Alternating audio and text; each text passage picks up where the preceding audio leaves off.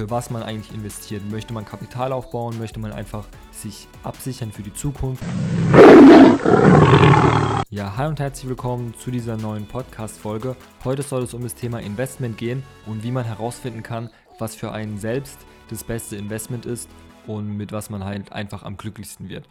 Es gibt ja da draußen tausend Möglichkeiten, wie man sein Geld investieren kann. Man kann sich irgendwelche Wertpapiere, Wertpapiere kaufen, wie zum Beispiel Aktien, Fonds, ETFs oder so. Dann gibt es auch noch verschiedene Sachwerte, wie zum Beispiel Gold, Silber oder auch Immobilien. Das Thema Immobilien haben zum Beispiel auch sehr wenige nur auf dem Schirm, weil viele Leute immer denken, man braucht sehr viel Eigenkapital und man braucht eine extrem hohe Bonität, obwohl das meistens eigentlich gar nicht der Fall ist. Darum soll es heute aber eigentlich gar nicht gehen. Wie gesagt, es soll um das Thema gehen, wie man herausfinden kann, was für einen selbst das beste Investment ist. Denn wie gesagt, es gibt ja tausende Investmentmöglichkeiten, wo man sein Geld rein investieren kann. Und da das Beste herauszufinden für einen selbst, das ist meistens eigentlich gar nicht so einfach. Und deswegen will ich dir hier mal so einen Ansatz mitgeben, wie man das herausfinden könnte.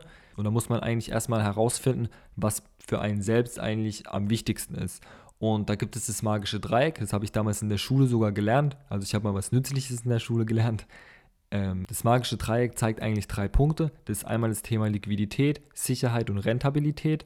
Und da muss man halt einfach schauen, was für einen wichtig ist. Und das magische Dreieck besagt, dass man diese drei Punkte niemals zu 100% erfüllen kann. Also ein Investment, was liquide ist, kann nicht gleichzeitig rentabel sein und kann nicht gleichzeitig 100% sicher sein. Ähm, zu dem Thema Liquidität. Liquidität bedeutet einfach, dass man schnell an das Geld rankommt. Zum Beispiel, wenn das Geld auf dem Sparbuch oder auf dem ähm, auf dem Konto liegt, kommt man ja relativ schnell an das Geld ran. Es ist aber nicht wirklich rentabel, sein Geld dort zu investieren. Es ist zwar relativ sicher, wenn man mal die Inflation nicht berücksichtigt, dann ist es relativ sicher, dass das Geld dort liegt und das Geld kann man auch immer bekommen. Aber wie gesagt, der Punkt Rentabilität ähm, ist da nicht gegeben. Bei dem Thema Aktien zum Beispiel, also wenn wir jetzt mal ein, uns Einzelaktien anschauen, dann ist die Liquidität auch gegeben.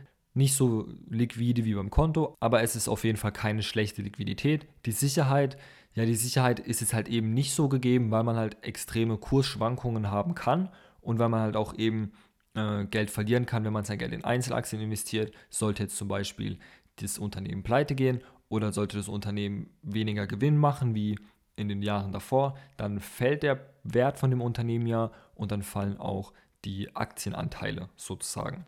Man hat es, glaube ich, auch ganz gut gesehen bei dem Thema Wirecard, wo da viele Anleger ihr Geld auch verloren haben. Es ist also nicht 100% sicher und auch nicht 100% liquide. Ich würde sagen, so 70, 80% ist es schon liquide, weil bei bestimmten Brokern kann man da schon sein Geld, an sein Geld relativ schnell wieder rankommen. Rentabel ist das Ganze auf jeden Fall. Es kann, also rentabel ist das Ganze auf jeden Fall. Also die Chancen, dass das Investment rentabel ist, ist auf jeden Fall viel mehr gegeben, wie wenn man sein Geld jetzt aufs Konto investiert. Deswegen hat man zwei Punkte, sage ich mal, nicht so wirklich erreicht, aber das Thema Rentabilität hat man erreicht. Einfach nur so kurz als Beispiel, dass halt eben das magische Dreieck besagt, man kann nicht diese drei Punkte 100% abdecken. Es gibt dieses Investment einfach nicht wirklich. So, man kann einfach diese drei Punkte, wenn man irgendwo investiert, nicht abdecken. Und jetzt muss man halt einfach für sich selber herausfinden, okay, was ist denn jetzt eigentlich für mich selber wichtig? Ist für mich das Thema Liquidität wichtig? Will ich, dass ich schnell an mein Geld rankommen kann? Also wenn ich jetzt zum Beispiel sage, ich investiere 10.000 Euro in irgendein Investment rein, dann will ich auch morgen wieder an das Geld rankommen und es ist nicht fest geschrieben, dass ich erst wieder in 10 Jahren oder so an mein Geld rankommen kann, wie es zum Beispiel der Fall ist, wenn ich in irgendwelche äh, Staatsanleihen oder so investiere da sind die meistens, da kann es sein, dass die Staatsanleihen dann auf 10 Jahre oder 20 Jahre festgeschrieben sind, man da dann einen äh, gewissen Zinssatz bekommt, wie das Ganze verzinst wird, aber die Liquidität ist halt eben nicht gegeben, weil man das Geld erst wieder nach 10, 20 Jahren bekommt und man kann es nicht nach einem Jahr oder nach zwei Jahren rausziehen. Ja, wie gesagt, bei dem Thema Liquidität ist es dir wichtig, dass du schnell an dein Geld rankommen kannst. Dann das Thema Sicherheit, wie risikobereit bist du halt im Endeffekt. Bist du jetzt ein sehr risikoreicher Typ, dann äh, kannst du logischerweise mehr Risiko eingehen, dann ist die Sicherheit nicht so wichtig, dann kannst du in Investments reingehen, wo ähm, risikoreicher sind, wie zum Beispiel das Thema Einzelaktien. Gerade da gibt es ja auch wieder tausend Unterschiede ähm, beim Thema Aktien. Da gibt es ja Aktien, die sind weniger risikoreich, dann gibt es Aktien, die sind mehr risikoreich. Also da gibt es auch tausende Sachen, wie zum Beispiel das Thema Bitcoin ist auch ein sehr risikoreiches Investment, weil es halt eben sehr volatil ist. Also der Kurs schwankt extrem aber wie gesagt, wenn du auf Sicherheit stehst, dann solltest du eben mehr in Investments reingehen, wo man äh, mehr Sicherheit bekommt, wie zum Beispiel bei dem Thema ETF oder Fonds. Diese gelten als relativ sicher im Vergleich zu Aktien. Dann der dritte Punkt, Rentabilität. Im Endeffekt, wie renditefreudig willst du das Ganze haben. Ja, wenn bist du jetzt jemand, der sagt, okay, ja, 5%, 6% reichen mir im Monat, dann gehe ich in den ETF, dann gehe ich in den Fonds rein, da habe ich, wie gesagt, mehr Sicherheit, mehr Liquidität.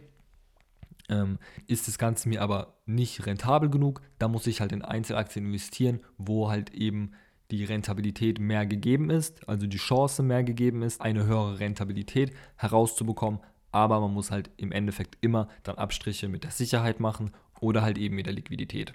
Ja, das sollte man als erstes herausbekommen, was für ein Typ bin ich, stehe ich auf Liquidität, stehe ich auf Sicherheit, stehe ich auf Rentabilität, da sollte man halt eben herausfinden, okay, was ist denn für einen wichtig, um dann halt eben die Investments abwägen zu können.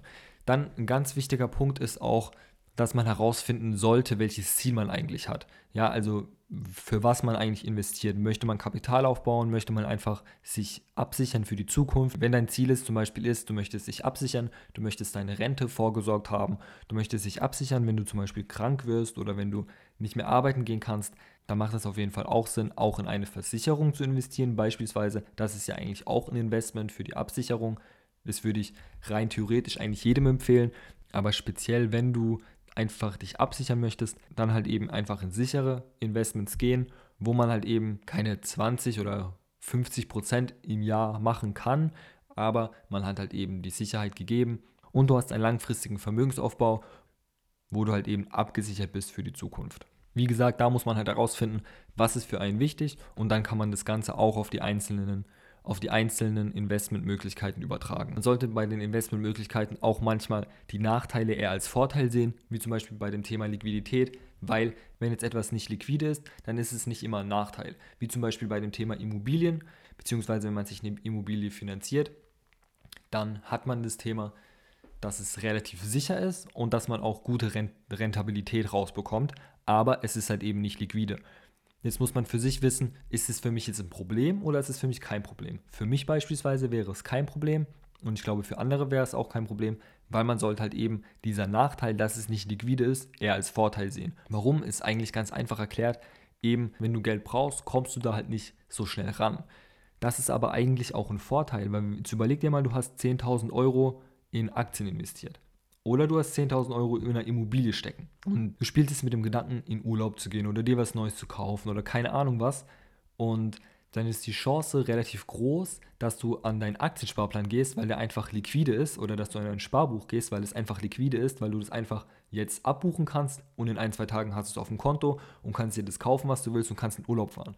Aber wenn du jetzt die 10.000 Euro in einer Immobilie stecken hast, dann ist die Chance relativ klein, dass du sagst, okay, ich ziehe jetzt die 10.000 Euro raus und gehe damit in Urlaub oder gehe damit und, oder kaufe mir damit ein Auto, weil der Aufwand halt einfach, der dahinter steckt, viel größer ist. Ja, du musst die Immobilie verkaufen, du musst zum Notar, du musst keine Ahnung was machen, du musst dich viel mehr damit beschäftigen und es dauert auch viel länger, wie wenn du zum Beispiel einfach bei Trade Republic auf Abbuchung klickst oder bei irgendwelchem anderen oder bei irgendeinem anderen Broker, bei deinem Aktiendepot, bei deinem Force-Depot auf Abbuchen klickst und einfach sagst, hey, in zwei Tagen ist, es, ist das Geld auf deinem Konto und du kannst in Urlaub fahren.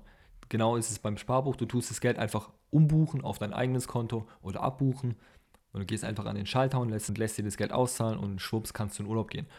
Deswegen ist es eigentlich auch eher ein Vorteil wie Nachteil. Klar, wenn du jetzt gerade in Urlaub gehen möchtest oder wenn du dir jetzt gerade ein neues Auto kaufen willst, dann ist es jetzt im ersten Moment ein bisschen ärgerlich, weil du halt nicht an das Geld rankommen kannst. Aber in ein, zwei Jahren oder vielleicht auch in drei Jahren wirst du dir denken, zum Glück bin ich damals nicht in Urlaub gefahren und habe das Geld in meiner Immobilie liegen lassen, weil jetzt sehe ich halt im Endeffekt das Ergebnis. Jetzt ist aus den 10.000 Euro oder jetzt ist aus den 10.000 Euro plötzlich viel mehr geworden und jetzt kann ich dreimal in Urlaub gehen oder jetzt kann ich viermal in Urlaub gehen oder jetzt kann ich mir noch ein größeres Auto damit holen. Und deswegen würde ich das eher als Vorteil sehen und nicht als Nachteil. Wie gesagt, bei dem Punkt mit dem magischen Dreieck, äh, mach dir einen Kopf darüber, was ist dir wichtig, stehe ich auf Liquidität, ist mir Sicherheit wichtig oder Rentabilität und welches Ziel habe ich eigentlich, möchte ich mir langfristig Kapital aufbauen, möchte ich mir schnell Kapital aufbauen, dann muss ich ein höheres Risiko eingehen, möchte ich mich einfach absichern, dann gehe ich eher auf den Punkt Sicherheit wie auf die Rentabilität, dann mache ich halt weniger Prozent im Jahr Rentabilität, aber bin dafür mehr abgesichert. Das solltest, da solltest du dir im Endeffekt den Kopf drüber machen, was ist dir wichtig, was ist dein Ziel. Und dann kannst du im Endeffekt schon relativ gut abwägen, was das richtige Investment für dich ist. Ja, ich danke dir wie immer, dass du die Podcast-Folge bis zum Ende angehört hast. Wir hören uns beim nächsten Mal. Falls du irgendwelche Fragen haben solltest, schreib mir auf Instagram. Falls du irgendwelche Themenvorschläge haben solltest für den Podcast, kannst du mir auch gerne auf Instagram schreiben. Mach's gut, bis zum nächsten Mal. Ciao, ciao.